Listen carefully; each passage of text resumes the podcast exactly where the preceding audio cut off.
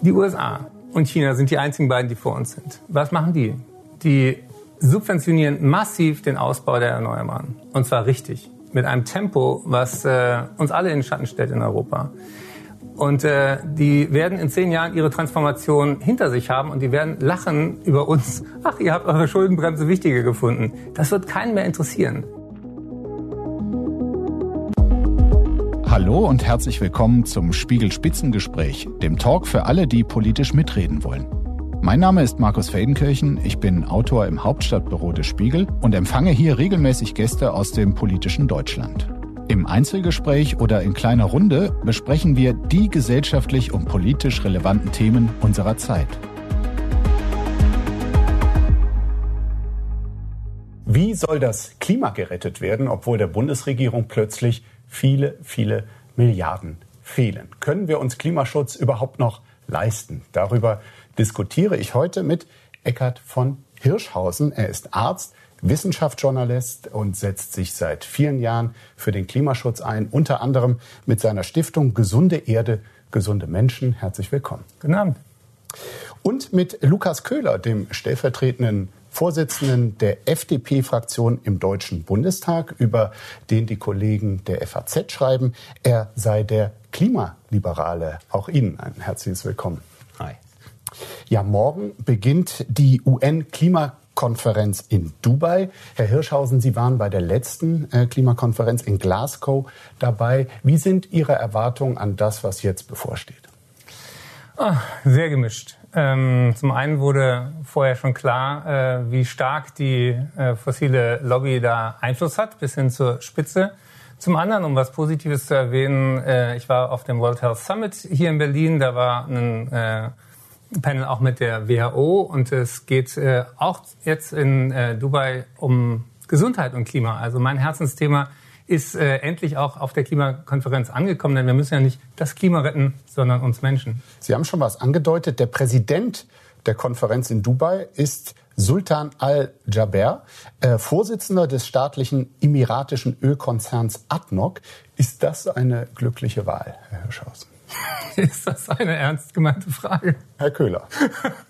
Also ich finde, also hoffe, dass es eine ernst gemeinte Frage ist, weil ich das halte das für eine ganz kluge Wahl. Nicht, dass er da irgendwie Öldeals vorher versucht äh, über die Bühne zu schieben. Auch diese Berichte gab es, ja. Ähm, wenn das stimmt, muss man sich das angucken. Aber ich glaube tatsächlich, dass natürlich die Konzerne auf der Welt, die gerade noch ihr Geschäftsmodell im Fossilen haben, sich ändern müssen, um Klimaschutz umzusetzen. Also der Weg muss ja sein, weg von Fossilen hin zu klimaneutralen Energieträgern, egal ob Wasserstoff oder synthetische Kraftstoffe oder sowas. Und deswegen ist es genau richtig, gerade diejenigen, die da im Moment in, im, im, im Driver Seat sozusagen sitzen. Auch zum Präsidenten zu machen, quasi dem Chef des äh, großen Ölkonzerns. Na, also ich glaube, wenn die sich nicht ändern, dann passiert auf der Welt nichts. Erklären Sie uns, warum das doch problematisch ist, Herr Hirschhausen. Naja, es ist ein massiver Interessenkonflikt. Und ähm, eine Vertreterin von Vereinigten Emiraten war auch äh, auf dem Panel, von dem ich gerade gesprochen habe, ich habe sie ganz gefragt, äh, ganz direkt gefragt, wann, wann sind wir denn endlich raus aus den Fossilen? Und dann fing sie an zu schwimmen. Ach ja, 2050 vielleicht. Und sagte sie, I know you, you know, that's it's too late. Das ist viel zu spät. Und wir haben ja in diesem Jahr 2023 das heißeste Jahr seit 125.000 Jahren. Also ich frage mich immer, was soll noch passieren, um wirklich zu kapieren, wir haben nur noch wirklich wenige Jahre Zeit, um überhaupt ähm, die Lebensbedingungen, also die Gesundheit von Menschen auf diesem Planeten langfristig zu sichern. Und äh, da bin ich froh um diese Konferenz, weil sie auch wieder das Thema in den Mittelpunkt rückt. Das ist ja wahnsinnig schwer bei der Nachrichtenlage und bei all den Krisen und Konflikten überhaupt mhm. zu sagen, hey, das muss unsere oberste Priorität sein und das ist der Treiber auch von vielen Konflikten. Aber ähm, ja, ich, ich äh, hoffe sehr, und da werde ich auch auf meinem Insta-Kanal von meiner Stiftung immer wieder Menschen aus der Zivilgesellschaft dort zu Wort kommen lassen, weil die Nachrichten aus den Cops sind dann oft sehr, sehr äh, beschränkt auf nur einzelne äh, Personen. Aber ich weiß aus der eigenen Anschauung, wo ich in Glasgow war, da passiert ganz, ganz viel auch Gutes hinter den Kulissen. Im Vorfeld, äh, Vorfeld dieser Weltklimakonferenz haben 20 Staaten den kompletten Ausstieg aus allen fossilen Brennstoffen gefordert, unter ihnen auch Frankreich und Spanien. Deutschland hat sich nicht beteiligt. Herr Köhler, warum hat sich Ihre sogenannte Fortschrittskoalition dieser Forderung nicht angeschlossen? Wir haben ja als äh, Regierung, auch im, also die Regierung hat und wir auch im Koalitionsvertrag ja vereinbart, dass wir sogenannte internationale Klimaclubs gründen. Und wir haben in der, ähm, auf der COP in, in Glasgow gab es ja schon das äh, Agreement oder die, die, Über, die Übereinkunft, dass wir sozusagen diesen Phase-out, also das Rausgehen aus, äh, aus fossilen Energieträgern machen. Ähm, ich glaube aber, der Weg ist, und das ist, hängt auch ein bisschen mit der ersten Frage zusammen, der Weg kann ja nicht sein, dass wir jetzt sagen, ähm, liebe Saudis, gebt euer Geschäftsmodell komplett auf. Dann sagen die, nö, machen wir nicht mit, sondern der Weg muss ja eine Kooperation sein. Dafür sind die COPs da. Und deswegen ist es auch so wichtig, dass jetzt auch auf dieser, äh, auf dieser äh, Klimaverhandlung der Internationale Klimaclub gegründet wird, dass der vorangetrieben wird, dass es da weitergeht, dass wir international zum, zum Beispiel sowas wie einem Emissionshandelssystem kommen. Herr Hirschhausen, hätten Sie sich von Ihrer Bundesregierung hier ambitioniertere Ziele für die Weltklimakonferenz äh, gewünscht, wie zum Beispiel Frankreich und Spanien? Ja klar. Also ähm, ich hatte große Hoffnung in diese Koalition und ich freue mich, dass Sie sagen, Sie sind noch in der Regierung. Ich dachte mal, Sie sind schon in der Opposition als FDP. Also aus unserer Sicht sind wir das nicht, sondern wir äh, bringen gerade den Klimaschutz massiv vorwärts. Äh, das haben wir auch in den letzten äh, zwei Jahren getan. Ich glaube, eine der größten Klimaschutzmaßnahmen ähm, ist jetzt auf europäischer Ebene beschlossen worden und ich bin mir sicher, dass wir die jetzt auch in Deutschland umsetzen, nämlich den Emissionshandel auszuweiten auf den Verkehr und den Wärmesektor, weil wir damit sicher die Ziele erreichen. Und Warum dachten Sie, die seien schon in der Opposition? Ja, weil die Rhetorik, äh, ich, ich muss sie aus, äh, wirklich ja ausnehmen. Ähm, es ist, ähm, ich habe einen kleinen Interessenkonflikt. Ich, ich war, äh, mein Vater war FDP-Mitglied mhm. und äh, war das aus voller Überzeugung, weil er für Wissenschaft auch dann hier in Berlin äh, ähm, Politik gemacht hat und äh, das äh, wenn man sich mit der Geschichte der Umweltbewegung äh, beschäftigt, ist kurioserweise die FDP die allererste Umweltpartei gewesen vor 50 Jahren mit Hans-Dietrich Genscher. Wenn man aber heute sieht, wie zum Beispiel äh, Frank Schäffler argumentiert und äh, auch in einem Interview sagt, ist es gar nicht klar, äh, welchen Anteil der Mensch an der Klimaerwärmung hat, dann zweifle ich, dass diese Partei wirklich noch für Rationalität und Wissenschaft steht. Wenn ich mit äh, Volker Wissing bei Maischberger darüber diskutiere, was letztes Jahr passiert ist, als der Rhein plötzlich zusammengeschnurrt ist und der vorschlägt, ja, dann soll man die Fahrrinne tiefer machen, dann sage ich, aber das Wasser fließt dann tiefer, es wird nicht mehr. Also das ist das Level, wenn wir sagen, ich habe vor, da war ich 17, hier in Berlin Abitur gemacht, da habe ich ein Referat gehalten über das Waldsterben damals und den Vorteil von dem Tempolimit. Und wir müssen uns anhören, wir hätten nicht genug Schilder, um ein Tempolimit durchzusetzen. Also das ist für mich nicht mehr nachvollziehbar äh, verantwortliche Politik. Aber das Waldsterben ist doch ein gutes Beispiel. Also das Waldsterben ist ja genau das Beispiel, wo man zeigt, über ähm, politische Rahmenbedingungen kann man dafür sorgen, dass wir zum Beispiel bei Umweltproblemen ähm, vorwärts kommen und dass wir Dinge besser machen. Und das tun wir als mhm. FDP. Wenn Volker Wissing sagt, wir müssen die, die Rheinschifffahrt am Laufen halten, ist das klug. Und das ist auch für den Klimaschutz klug, weil natürlich viel mehr Waren über die Rheinschifffahrt laufen können, als wir das über Straße oder Schiene machen. Und ich glaube, diese eindimensionale Sicht zu sagen, naja, es gibt halt eine irgendwie Art von Klimapolitik, die man machen kann. Und das ist der einzige Weg. Ich glaube, A, bringt uns das nicht weiter. Das ist, glaube ich, auch der falsche Ansatz. Und B, sagen wir als, als Freie Demokraten, das ist ja auch der richtige Ansatz, ähm, wir haben ein, ein, ein Gut, das wir begrenzen müssen, nämlich CO2. Das können wir über den Emissionshandel machen. Der hat bewiesen, dass er funktioniert und dass er das wirklich gut macht. Und das sagt sowohl Frank Schäffler als auch Volker Wissing als auch alle anderen in meiner äh, wunderbaren Partei und auch die Regierung ja zum Glück, dass das genau der richtige Weg ist, um Klimaschutz wirklich vorwärts zu bringen. Ähm, aber was ich zum Beispiel nicht verstehe, ist, warum gerade die Partei, die über das Finanzministerium und über ähm, die Wirtschaftskompetenz angeblich verfügt, ähm, immer noch ungefähr 65 Milliarden Euro klimaschädliche Subventionen äh, zulässt. Ich meine, wenn uns gerade das Geld fehlt, wäre das doch der allererste Hebel, den wir ziehen könnten. Mhm. Da reden wir gleich vertieft drüber. Ich äh, wollte auf eines hinweisen, dass gerade im Vorfeld dieser äh, Klimakonferenz jetzt auch wieder die Interessengruppen, äh, die Protestgruppen aktiv sind. Äh, Greenpeace, äh, haben wir ein Foto äh, vorliegen, hat vor dem Kanzleramt auf dem Ölverbrauch auf deutschen Straßen quasi dagegen protestiert mit einem Ölfass. Ähm, Herr Köhler, wie blicken Sie auf diese Form des zivilen Widerstands? Also erstmal glaube ich, dass jeder zivil, äh, zivile Widerstand berechtigt ist. Es ist richtig, dass wir äh, Demonstrationen haben und dass wir die auch zulassen. Ähm, ich glaube, dass es unterschiedliche Protestformen gibt, die dem Klima helfen und die dem Klima schaden. Ich finde, dass wenn Greenpeace sagt, äh, wir haben eine Meinung, die wollen wir vertreten, finde ich das richtig. Das Brandenburger Tor anzusprühen oder sich auf Straßen festzukleben, schadet meiner Meinung nach dem Klima ganz massiv. Mhm. Äh, dem Klimaschutz. Sehen Sie das ähnlich, Herr Hirschhausen? Wir haben auch ein Bild hier, ähm, das alte Brandenburger Tor. Ich war ja einer der Gründer von Scientists for Future und ähm, äh, das ging zurück auf Herrn Lindner, der als Fridays for Future mit äh, äh, den Demonstrationen anfing, sagte, Mensch, die haben doch keine Ahnung, die sollen sich doch mal bitte, äh, ähm, sollen nicht die Schule schwänzen, die sollen die Politik den Profis überlassen. Das war sein, das sein, sein nee, großer Satz. Nee, das ist, na, sorry, aber wir müssen auch hier keine Fake News verbreiten. Was er gesagt hat, ist, die, dass Klimaschutz von Profis gemacht werden muss. Aber mit Profis sagt er nicht, dass die Politiker oder Wissenschaftler Profis sind, sondern was er gesagt hat, ist, dass am Ende Ingenieure und Techniker dafür sorgen müssen, dass wir Klimaschutz wirklich voranbringen. Nur, nur nicht, dass Können wir das wir uns darauf einigen, dass er sich noch deutlicher hätte ausdrücken können? Er hätte sich noch deutlicher ausdrücken können. Total dabei, aber äh, genau. nur, dass das nicht falsch falsch. Jedenfalls, äh, wie das in der Debatte ist, und dafür bin ich ja auch gerne hier, äh, Rede, Widerrede und gucken, wo man eigentlich gemeinsam einen Grund findet. Äh, damals führte es dazu, dass 28.000 Profis unterschrieben haben bei Scientists for Future.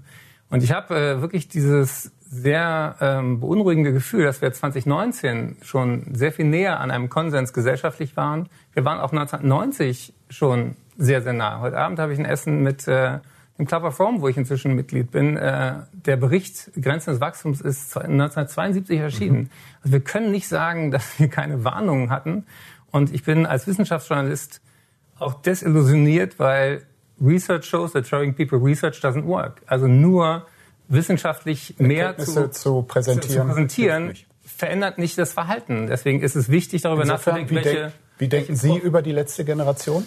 Ich halte das im Moment für wenig hilfreich, einen Konsens darüber herzustellen. Und deswegen arbeite ich mit meiner Stiftung Gesunde Erde, gesunde Menschen genau daran, dass wir verstehen, wir müssen nicht fragen, ob wir uns Klimaschutz leisten können, sondern wir müssen uns fragen, was passiert, wenn wir nichts tun. Das teuerste, was wir jetzt tun können, ist nichts. Es gibt diese ganzen Berechnungen von Cost of Inaction. Was kostet es uns weiterzumachen wie bisher? Deswegen kann ich auch dieses Wort Technologieoffenheit nicht mehr hören, weil es immer suggeriert, irgendwann fangen wir an, einen Staubsauger zu entwickeln, der alles CO2 magisch wieder aus der Atmosphäre zieht. Aber wir haben weder diesen Staubsauger jetzt, noch haben wir ihn in Zukunft. Und deswegen ist es so wichtig, darüber zu reden, wie knapp dieses Zeitfenster ist und wie mhm. dringend es ist, diesen Diskurs von einem Parteiendiskurs und äh, einem gegenseitigen Blaming wieder hinzuführen zu dem, was brauchen Menschen? Menschen brauchen Luft zum Atmen, Wasser zum Trinken, Pflanzen zum Essen, erträgliche Temperaturen und ein friedliches Miteinander. Und jeden Tag sehen wir in Nachrichten alle fünf Dimensionen von einem guten Leben, von Wohlergehen sind in Gefahr und nichts davon wird von alleine besser. Vieles ähm, benötigt einfach Geld. Und das wird für die Bundesregierung nun knapper als gedacht nach dem Urteil äh, der Karlsruher Richter. Die Bundesregierung betont nach wie vor, die selbstgesteckten Klimaziele einhalten zu wollen. Aber nach dem Urteil ist zumindest eine schwierige Lage äh, entstanden, womit wir bei diesem Thema sind. Die Ampel hat ein Problem. Im Bundeshaushalt fehlen mindestens 60 Milliarden Euro. Ein Nachtragshaushalt soll nun das Schlimmste verhindern. Dennoch, wichtige Klima- und Wirtschaftsprojekte stehen auf der Kippe. Wie konnte das passieren? Herr Köhler, wie konnte das passieren? Naja, also die 60 Milliarden sind ja äh, angesprochen aus dem, das ist das Geld, das übertragen wurde aus den Corona-Hilfen in den Klima- und Transformationsfonds. Und ähm, da muss man auch, also Politik muss meiner Meinung nach auch zugeben, wenn sie einen Fehler macht. Und da haben wir einen Fehler gemacht, ganz klar, ähm, nämlich in dem Übertrag äh, der Art und Weise. Das Problem ist, diesen Fehler haben wir nicht bewusst gemacht damals. Wir haben nicht gesagt, wir machen jetzt mal einen Fehler, ähm, sondern äh, es ging darum, dass wir eben diese Schulden in den Klima- und Transformationsfonds. Sie hatten damals auch keine Ahnung, dass das problematisch sein könnte. Ähm, also ich, ich sowieso nicht, weil ich ja keine Haushaltspolitiker bin, sondern äh, Klima- und Energie- und Wirtschaftspolitik bei uns mache. Ähm, aber natürlich äh, ist diese Diskussion damals geführt worden. Die Opposition hat das ja auch angemerkt. Das ist ja auch die Rolle der Opposition. Ähm, aber mit den Maßnahmen, die man damals getroffen hat, mit der Begründung, die man getroffen hat, sind wir davon ausgegangen, dass das ähm, verfassungskonform ist. Das Verfassungsgericht hat jetzt äh, äh, gerade ja ähm, die Klarheit geschaffen, dass das nicht verfassungskonform ist.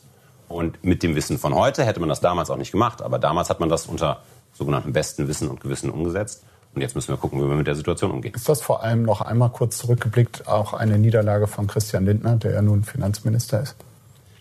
In, ich glaube, wir müssen aufhören, über solche Kategorien wie Niederlagen zu sprechen. Es mhm. war damals ein Fehler, das wissen wir heute. Ähm, aber natürlich hat als, als Christian Lindner als Bundesfinanzminister, hat er auch schon selber gesagt, ähm, damals diese 60 Milliarden eingestellt. Ähm, und wir als Bundesregierung haben uns da gemeinsam zu entschieden, ähm, das so zu tun. Oder die Bundesregierung hat sich gemeinsam dazu entschieden, das so zu tun. Und damit ist umgesetzt worden. Was ist schlimmer, der nächsten Generation einen hohen Schuldenberg zu hinterlassen oder einen Planeten, der nicht mehr im Lot ist? Das Bundesverfassungsgericht hat ja 2021 dazu sehr, sehr klar Stellung genommen und sagte, wir dürfen sagen die ökologischen Lasten und auch die damit verbundenen Freiheitseinschränkungen nicht immer weiter der nächsten Generation aufhalsen. Und äh, deswegen, um Ihre Frage zu beantworten, die nächste Generation wird uns alle Löcher in den Bauch fragen, was habt ihr 2023 gewusst, was stand in eurer Macht und was habt ihr getan? Und ich wünsche uns allen, dass wir dann richtig gute Antworten haben. Sie wird uns viel eher gestiegene Energiepreise verzeihen als für immer gestiegene Meeresspiegel zum Beispiel. Sie wird zum Beispiel auch sich natürlich fragen, warum wir dieses Thema Schuldenbremse hochgehalten haben in einer Zeit, wo wir eine echte planetare Notlage haben. Das kann ja vielleicht Herr Köhler sagen. Warum wird das Thema trotz dieser Notlage hochgehalten? Also zum einen hat das, und das ist richtig, das Verfassungsgerichtsurteil ja allgemein sich dazu geäußert, wie wir mit äh, kommenden Generationen und den Lasten, denen wir ihnen aufbürden, umgehen. Nicht nur beim Klimaschutz, sondern es geht ja auch um zum Beispiel die Frage der Schulden. Ähm, und ich glaube auch, dass die, die, die, das Narrativ zu sagen ist, wir, wir, wir müssen jetzt über massive Schuldenfinanzierung Klimaschutz erreichen, ist, glaube ich, genau das Falsche. Ähm, dieses Bundesverfassungsgerichtsurteil zwingt uns, Klimapolitik zu fokussieren und darauf zu achten, wie wir Dinge umsetzen. Der KTF ist ja jetzt nicht leer, also der Klima- und Transformationsfonds, aus dem viele der Klimamittel im Moment gezahlt werden, ist ja nicht leer. Es fehlen diese 60 Milliarden. Das ist Zukunft. schon eine Menge. Ne? Das ist eine Menge Geld, absolut. Ähm, aber wir sehen und wir wissen jetzt ja, wie wir Klimaschutz effizient machen können, nämlich zum Beispiel über den eben erklärten Emissionshandel. Aus unserer Sicht könnten wir den vorziehen, können den von 2027 jetzt auf 2025 vorziehen. Damit würden auch mehr Einnahmen. Europaweit ist es ab 2027 ab geplant. Genau, Sie würden das national gerne vorziehen. Genau. In Deutschland könnten wir zum Beispiel ab dem 01.01.25 damit starten äh, oder so schnell wie möglich das umsetzen. Und damit würden wir zum Beispiel äh, natürlich mehr Geld generieren. Aber was wir vor allen Dingen machen würden, ist, Klimaschutz so effizient wie möglich zu machen. Ich glaube nicht, dass wir Klimaschutz dadurch erreichen, dass wir einfach Geld auf das Problem werfen. Das ist genau der falsche Ansatz, weil Klimapolitik dadurch nur dadurch funktionieren kann, dass wir das gesamte System unserer Energieversorgung umbauen. Wir müssen weg von fossiler Energie hin zu nicht fossiler Energie. Mhm. Und das wird nur funktionieren, wenn wir das, die Rahmenbedingungen ändern. Und dafür arbeiten wir sehr hart daran. Und ich würde auch von der Aussage vorher zu sagen, dass wir 2019 zu heute ähm, quasi keine Änderung haben, das stimmt nicht. Wir haben eine massive Änderung auch in der Wahrnehmung, in der Akzeptanz von Klimaschutz und gehen jetzt in die nitty Aber wir haben jetzt ein Drittel der Menschen in diesem Land, die eine Klimaleugnerpartei für wählbar halten. Also das war 2019. die AfD? Ja. Das war 2019 noch nicht so. Ich glaube ich sehe, nicht, dass ich sehe, dass diese, diese, dieses Thema gerade nicht mehr sozusagen den Konsens hat. Es gibt äh, sehr gute Untersuchungen. Cornelia Betsch hat das gemacht. Moin Kammen hat diese Studien gemacht.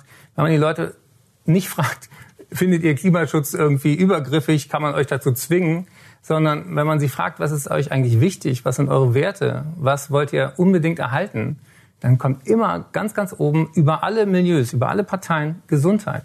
Und das wurmt mich so, dass wir zum Beispiel auch über die Energiewende, wir reden über Reduktionsziele in Europa. Wird irgendjemand dadurch warm um Transformationsprozesse, dass wir da nicht erklären, was haben denn die Menschen davon? Ja, wir reden über Reduktionsziele in Europa. Wird irgendjemand dadurch warm ums Herz? Nein, Reduktion bedeutet psychologisch, mir wird was weggenommen, irgendwas wird weniger. Oh Gott, will ich da mitmachen? Nee. Wenn man aber sagen würde, Kohleverstromung setzt in Deutschland jedes Jahr sieben Tonnen Quecksilber in die Luft, und wo willst du lieber wohnen? Neben einem dreckigen Kohlekraftwerk oder neben einem Solarpanel? Wo bist du sicherer, wenn was kaputt geht? Neben einem Windkraftanlage, wenn da so ein Rotor runterfällt oder neben einem AKW? Die Sachen sind doch eigentlich so zu erklären, dass die Menschen verstehen, diese Transformation ist notwendig und wir haben was zu gewinnen. Und das kommt in der Kommunikation überhaupt nicht raus. Und diese, für diese Transformation waren diese 60 Milliarden, die jetzt fehlen, zumindest nicht unbedeutend. Wir haben mal eine Grafik vorbereitet, wo die einzelnen Positionen ähm, quasi, was mit diesen 60 Milliarden hätte passieren sollen, äh, aufgeführt sind. Da haben wir zum Beispiel äh, knapp 19 Milliarden für energieeffiziente Gebäude, den Austausch von Heizung, viel diskutiert, 12,5 Milliarden für den Ausbau von Wind- und Solarenergie, weitere knapp 5 Milliarden in, in die Förderung von E-Autos, die Bahn sollte auch noch mal 4 Milliarden äh, da rein gesteckt werden. Sie haben eben gesagt, wir können nicht einfach Geld hinterherwerfen, aber dieses Geld halten Sie das nicht für sinnvoll investiert? Also den, hinter den einzelnen Posten stehen ja noch mal viele kleine Einzelposten. Und ich finde, und das ist jetzt Aufgabe der, der äh, Regierung und auch Aufgabe des Parlaments, dass wir uns anschauen müssen, was davon ist wirklich effizient, was bringt wirklich A, mehr Klimaschutz und B, Entlastung der Menschen und C, eine Förderung der Wirtschaft. Ähm, und was davon kann ich äh, äh, mir einsparen oder was davon kann ich effizienter machen. Mhm. Das Problem ist, und das war auch schon das Problem der Vorgängerregierung, und ich finde, so sollten wir nicht weitermachen. Ähm, wir haben, wenn wir gesehen haben, jetzt wird's unangenehm, jetzt äh, ändert sich was, jetzt gibt's eine Transformation, jetzt entwickeln wir uns weiter, haben wir einfach Geld aufs Problem geworfen. Und das ist, glaube ich, keine Art und Weise, wie eine Regierung funktionieren kann, weil wir nicht alles äh, äh, so gegenfinanziert bekommen. Was wir machen müssen, ist, Dinge fokussieren, Dinge effizient machen und dann haben die Leute auch ein höheres Verständnis. Aber warum gab es denn dann Problem, einen Tankrabatt? Das Problem, ja genau. Drei Milliarden. Weil genau, genau. Geld auf das Problem werfen. Naja, aber es ist ja genau die, es ist ja genau die Herausforderung. Äh, wir als Regierung, es war auch völlig richtig, dass wir das gemacht haben. Echt? Ja, natürlich. Herr Köhler, ich habe hier, ein, ich hab hier ein wunderbares Zitat aus dem Koalitionsvertrag und wollte Sie fragen, ob das eigentlich noch gilt. Wir wollen zusätzliche Haushaltsspielräume dadurch gewinnen, dass wir im Haushalt überflüssige, unwirksame und umwelt- und klimaschädliche Subventionen und Ausgaben abbauen. Genau. Da sind wir, glaube ich, gerade dran und auch diese Diskussion zu den einzelnen. Wo bauen Sie gerade ab? Zu den einzelnen Punkten, ganz kurz. Die, die Diskussion zu den einzelnen äh, Subventionspunkten läuft ja gerade. Mhm. Ähm, aber ich bin, ich bin etwas vorsichtig dabei, weil die, das Umweltbundesamt hat ja mal sozusagen die umweltschädlichen Subventionen aufgelistet. Die größte umweltschädliche Subvention ist ähm, der soziale Wohnungsbau. Ich bin mir nicht sicher, ob wir, weil da wird ja eine Menge Beton verbaut und damit auch eine Menge CO2 äh, äh, produziert. Ich bin mir nicht sicher, ob wir jetzt äh, so nonchalant an den sozialen Wohnungsbau rangehen sollten. Das ist jetzt sehr trickreich. Äh, ja, es ist, ist Uber. Äh, wir hatten das Uber ist ja gerade als Quelle zitiert worden. Völlig klar. Äh, Mache ich auch. Und ähm, genau. Sie haben deswegen ist, glaube ich, aber also um dazu zu kommen, natürlich müssen wir, wenn wir jetzt den nächsten Haushalt konsolidieren, die Einzelmaßnahmen durchgehen. Und da stehen natürlich auch unterschiedliche so. Äh, alle unterschiedlichen Subventionen. Und, und, das machen wir jetzt. Da müssen Sie in der Koalition weniger arbeiten. Wir fangen mal an mit dem Dienstwagenprivileg, äh, Privileg, ähm, was ja die Anschaffung und den Betrieb von Firmenautos staatlicherseits äh, unterstützt. Davon profitieren vor allem die oberen Einkommensschichten, von den Emissionen ganz zu schweigen. Das Einsparpotenzial ist laut besagtem Umweltbundesamt äh, 3,5 Milliarden Euro pro Jahr. Die Frage an Sie aus Ihrer Sicht, sollte dieses Dienstwagenprivileg bleiben?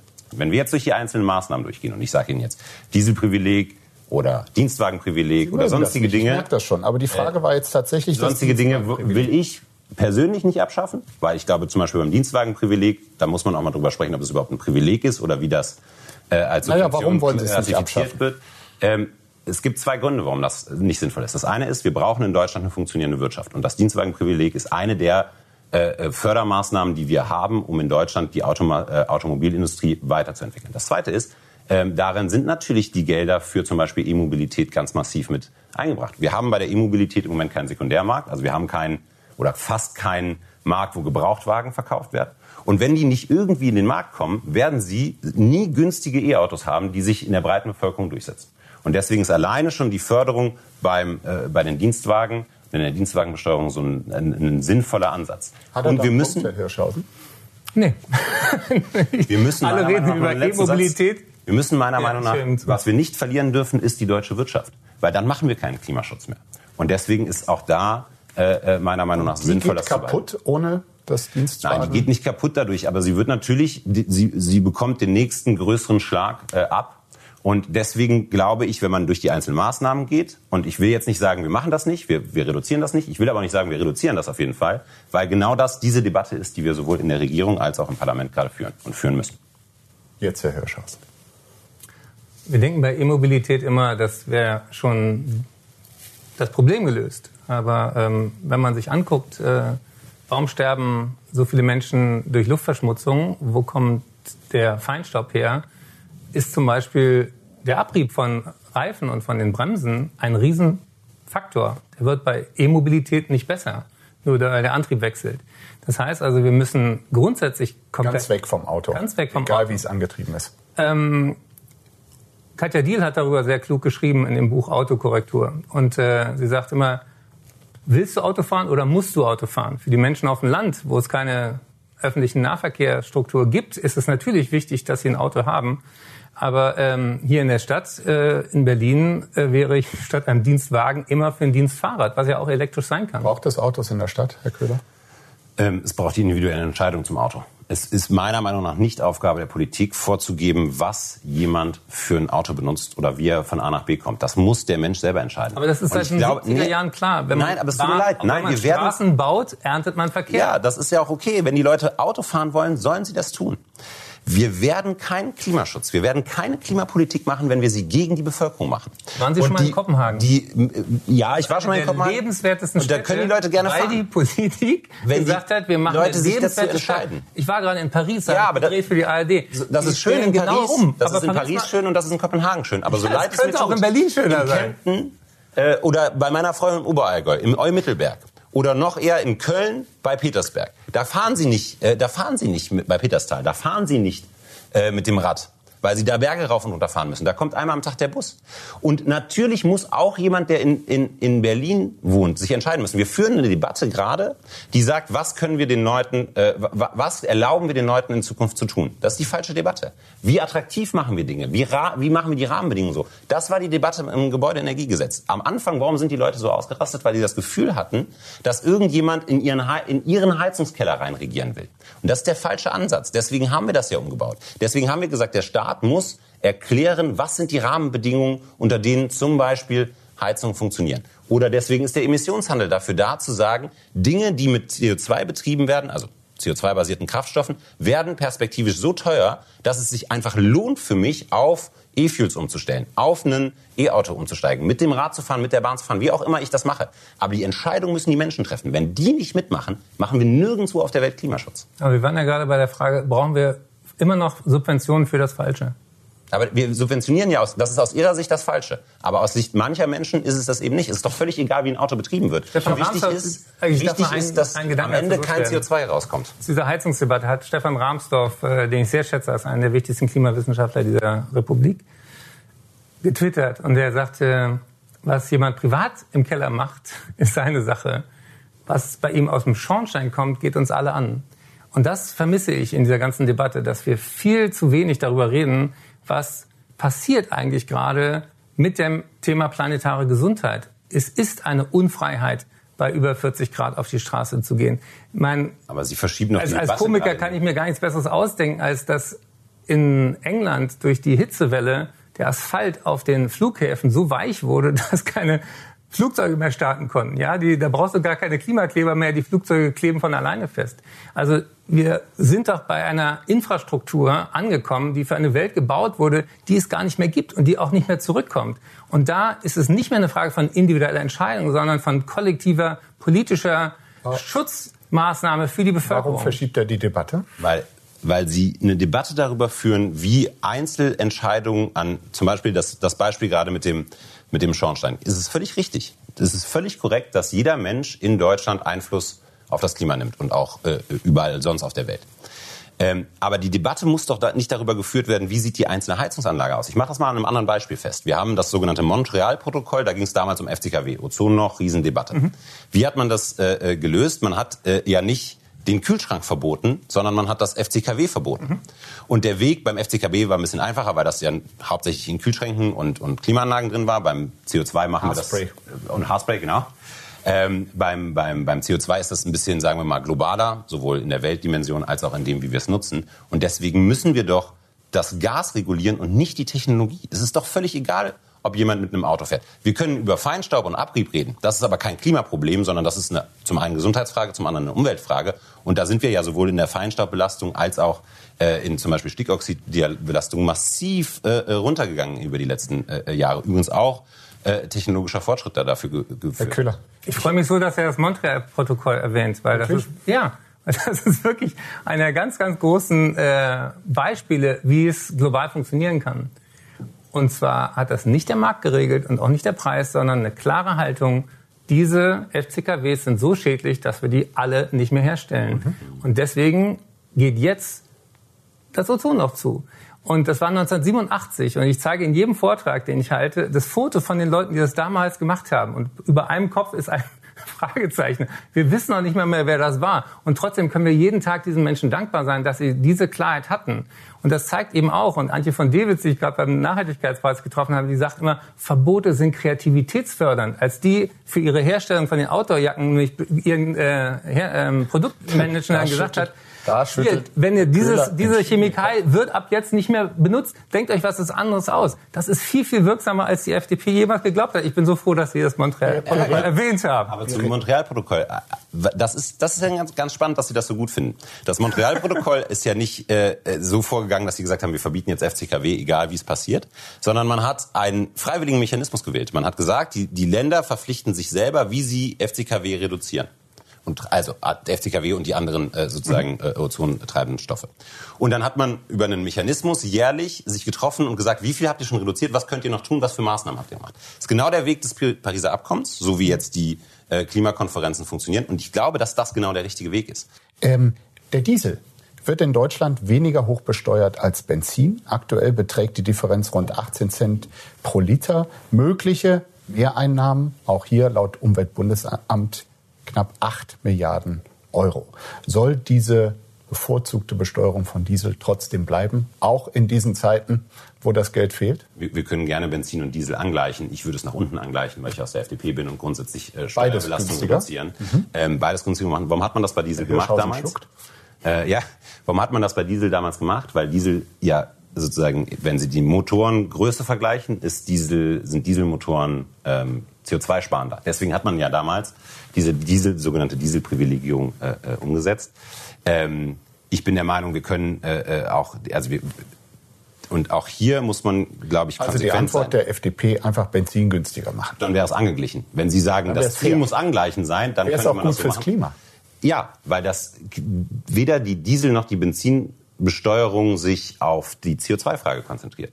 Den Emissionshandel vorziehen würde auch an dieser Stelle wirklich dafür sorgen, dass wir den CO2-Anteil von Treibstoffen teurer machen. Und das muss doch das Ziel sein, dass die Dinge, mit denen wir CO2 ausstoßen, prinzipiell teurer werden. Wir, wie gesagt, die soziale Frage und äh, die Wirtschaftsfrage ausgleichen, aber diese Sachen teurer werden und wir uns darauf konzentrieren, da zu regulieren, wo es sinnvoll ist. Und in dem Fall wäre das das CO2. Überzeugend? Ah. Irgendwie schon. Wir reden gerade über 60 Milliarden und Richtig. wie wenig Geld der Staat gerade hat. Genau. Ähm, ich will einen kurzen Perspektivwechsel nochmal einbringen. Wir sind immer noch in einem der reichsten Länder der Welt. Ähm, ich, vor ein, zwei Tagen gab es diesen äh, Moment, wo äh, Friedrich Merz sagte, wir sind die viertgrößte äh, Wirtschaftsmacht und Herr Lindner so hat korrigiert. Hat korrigiert, wir sind an dritter Stelle. Die USA und China sind die einzigen beiden, die vor uns sind. Was machen die? Die subventionieren massiv den Ausbau der Erneuerbaren. Und zwar richtig. Mit einem Tempo, was äh, uns alle in den Schatten stellt in Europa. Und äh, die werden in zehn Jahren ihre Transformation hinter sich haben und die werden lachen über uns. Ach, ihr habt eure Schuldenbremse wichtiger gefunden. Das wird keinen mehr interessieren, wenn wir diese Transformation jetzt verkacken. Ich möchte es mal so deutlich sagen. Ich bin voll auf Ihrer Seite. Wir müssen sehr, sehr schnell das Verbrennen von fossiler Energie viel, viel teurer machen. Aber dafür muss der Benzinpreis nach meiner Logik, das ist ein Philosoph, ich bin Mediziner, nicht günstiger werden. Und direkt angeschlossen, was halten Sie von einer Kerosinbesteuerung, die es bislang einfach nicht gibt? Natürlich. Und dann kommt immer, ja, dann können sich nur die Reichen Flüge leisten. Das ist nicht das Gegenargument. Ich fände ähm, es erstens äh, völlig richtig, dass ähm, Kerosin teurer wird, dass auch da der Schaden eingepreist wird. Zum Zweiten habe ich von einer Idee gehört, ähm, die ich vom Ansatz her interessant finde, dass man nämlich sozusagen den zweiten und dritten Flug von jemandem teurer macht als den ersten. Also es gibt auch kreativere Wege zu. Äh Der erste ist noch okay. Ja. Und dann wird's teuer. Ja, weil äh, immer ja das Argument kommt, was ist denn mit den Menschen, die heute schon äh, ähm, mit weniger Geld auskommen müssen und, und, und. Und äh, genau diese, diese sozialen Fragen kann man auch mhm. intelligenter lösen. Sie sind doch immer für kreative ähm, Vorschläge. Finden Absolut. Sie den kreativ und gut? Das ist ja, ist ja kein neuer Vorschlag, sozusagen Leuten über länger die, die Dinge mehrfach nutzen, irgendwie anders zu behandeln. A, würde ich da nochmal eine Bürokratiefrage stellen. Das ist ja nicht so, dass unser Land Wer das nicht, nachhält. Nicht, nicht so einfach äh, läuft. Äh, und da Herr haben wir Köhler, Sie treten heute Ihre 37. Flugreise. Ja, genau. Aber wer das überprüft, da würde ich mal... Also, wird aus, genau, es wird ausgerufen. Naming und Shaming waren wir eben dabei. Ich, ich glaube, das wäre wär nicht so sicher, ob das der richtige Weg ist. Nein. Ähm, das Problem mit einer Kerosinbesteuerung und äh, das muss man, glaube ich, mitbedenken. Und das verweist ja auch unter anderem auf die COP. Wir haben eine internationale Herausforderung bei der Frage. Weil was passiert denn, wenn ich in Deutschland Kerosin teurer mache? Dann tankt der Flieger in England, nehmen wir mal ein Land äh, in London, nehmen wir mal ein Land, das nicht äh, in der EU ist, ja. ähm, sich einfach so voll, dass er, und dann verbraucht er natürlich mehr, weil er schwerer ist, tankt sich so voll, dass er hier hinfliegen muss. Wichtig, und das ist doch der Punkt, den wir jetzt dringend umsetzen müssen, ist, und ich hoffe darauf, dass dafür noch mehr Leute auf die Straße gehen, ist eine internationale CO2-Besteuerung, die genau das teurer macht. Die sagt, wir brauchen Sustainable Aviation Fuels, also nachhaltige Flugkraftstoffe, die eben kein CO2 ausstoßen. E-Fuels, die wir in den Fliegern nutzen. Da gibt es übrigens in Deutschland tolle Firmen. Wacker Chemie ist da ganz massiv dran. Der Flughafen in München investiert da rein. Ja. Ähm, und genau das muss doch sein. Aber Weil wir können doch nicht Sachen immer teurer machen, ohne eine Alternative anzubieten. Mhm. Man kann ja auch beides gleichzeitig probieren. Exakt. Und deswegen CO2-Handel, Emissionen so teurer, äh, deutlich teurer machen die ganze Zeit mhm. und dafür sorgen auf der einen Seite und auf der anderen Seite investieren in zum Beispiel Infrastruktur, in Wirtschaftswachstum, die genau diese Sachen mit organisieren. Ich würde nochmal auf das Thema Daseinsvorsorge hinaus wollen, weil wir reden jetzt sehr, sehr viel über wirtschaftliche Steuerungsmechanik. Richtig. Ich würde noch mal fragen, wofür, wofür, wofür wirtschaften wir denn? Was ist denn ein gutes Leben?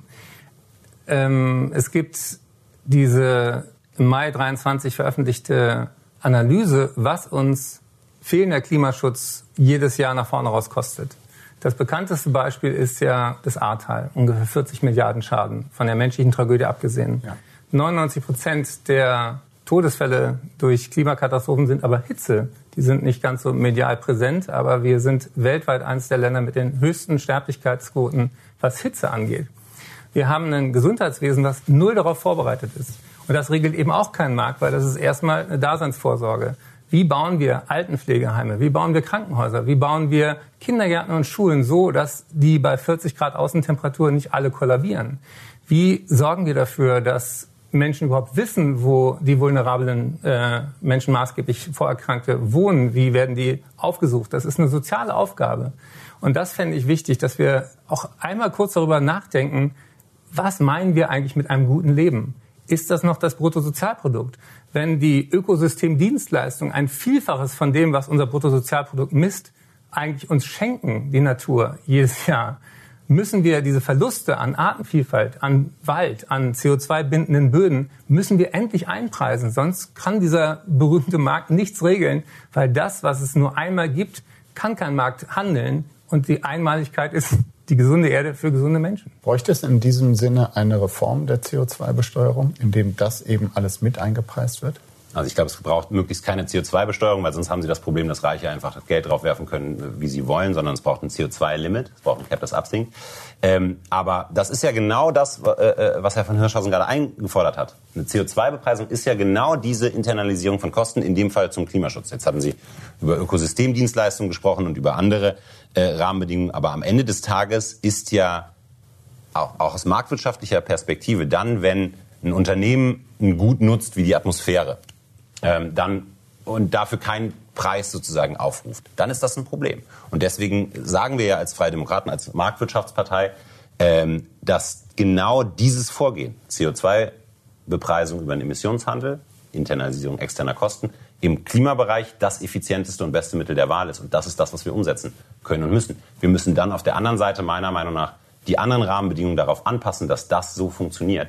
Und dann regelt das der Markt. Weil wenn der Markt ein, eine Vorgabe hat, sagt, es gibt eine Knappheit, also es gibt weniger CO2-Zertifikate und ich weiß das auch in Zukunft, dass die weniger werden, dann äh, äh, passt der Markt sich genau darauf an. Herr Köhler, Sie wissen, in diesen Tagen wird viel darüber spekuliert in Berlin, wie lange es mit dieser Ampelregierung überhaupt noch weitergeht, ob sie überhaupt die erste Legislaturperiode übersteht. Deshalb meine vielleicht ungewöhnliche Frage, wie zuversichtlich sind Sie, dass diese Ampel in Sachen Klimaschutz, sagen wir, in zehn Jahren als ähm, die Fortschrittskoalition tatsächlich betrachtet wird, die sie vorgibt zu sein? Ähm, ich bin zu 120 Prozent davon überzeugt, dass das in zehn Jahren in den das, Geschichtsbüchern stehen dass wird. Dass die Ampel die entscheidende Wende ja. gebracht hat. Haben wir jetzt schon, meiner Meinung nach. Die größten Schritte sind wir jetzt schon gegangen. Das eine ist, der, die, auf europäischer Ebene dafür zu sorgen, dass dieser Emissionshandel, vor, äh, dass der Emissionshandel für Verkehr und Wärme umgesetzt wird, also Emissionshandel 2. Das zweite ist, wir haben äh, über die letzten äh, zwei Jahre massiv in Planungs- und Genehmigungsverfahren ähm, investiert, sozusagen, also politisches Kapital da reingestreckt, dass wir da besser sind. Ich glaube übrigens auch, dass die Ampel in ihren Resultaten viel, viel besser ist als ihr Ruf. Mhm. Ich glaube auf der anderen Seite aber, dass wir durch solche Debatten wie ähm, zum zum Beispiel äh, Gebäudeenergiegesetz uns viel kaputt gemacht haben, dass wir in der Art und Weise, wie wir miteinander umgehen und regieren, die großen Probleme liegen haben, aber nicht in dem, was am Ende rauskommt. Und ich bin auch fest davon überzeugt, dass wir über die öffentlichen Investitionen auf der einen Seite und aber auch über die Entlastung von Bürgerinnen und Bürgern, zum Beispiel bei der EEG-Umlage, die wesentlichen Schritten gegangen sind. Zuversicht oder Selbstlob ist bei Politikern jetzt nicht so selten. Deshalb ähm, das letzte Wort an Sie. Wie optimistisch sind Sie? Ich mache mir sehr große Sorgen, weil ich viel mit äh, Klimawissenschaftlerinnen und Wissenschaftlern zu tun habe, denen 2023 wirklich das blanke Entsetzen ins Gesicht geschrieben war die sagen, wir sind aus diesem linearen Bereich der ähm, planetaren Grenzen raus. Wir sind jetzt in einem exponentiellen Bereich. Wir erleben Phänomene, die sehr, sehr viel schneller äh, uns an diese Grenzen bringen, als wir gedacht haben, als wir vorhergesagt haben. In, und das ist für mich auch als Wissenschaftskommunikator das Dilemma.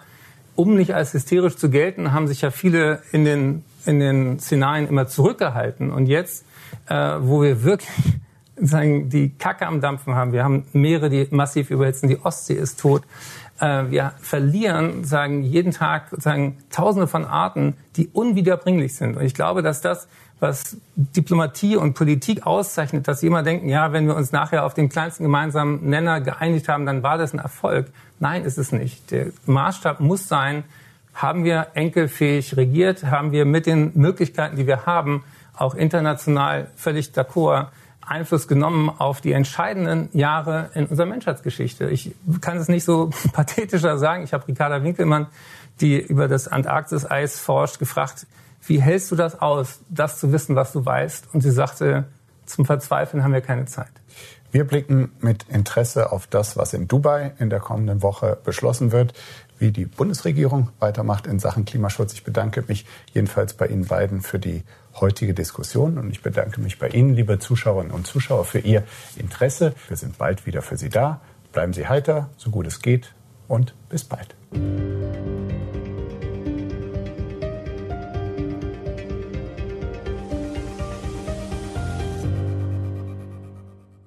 Das war das Spiegel Spitzengespräch. Wenn Ihnen die Folge gefallen hat, geben Sie gerne eine Bewertung ab und abonnieren Sie diesen Podcast, um keine Ausgabe zu verpassen. Ich danke Ihnen fürs Zuhören und freue mich, wenn Sie auch das nächste Mal wieder einschalten. Bleiben Sie heiter, so gut es geht. Bis bald.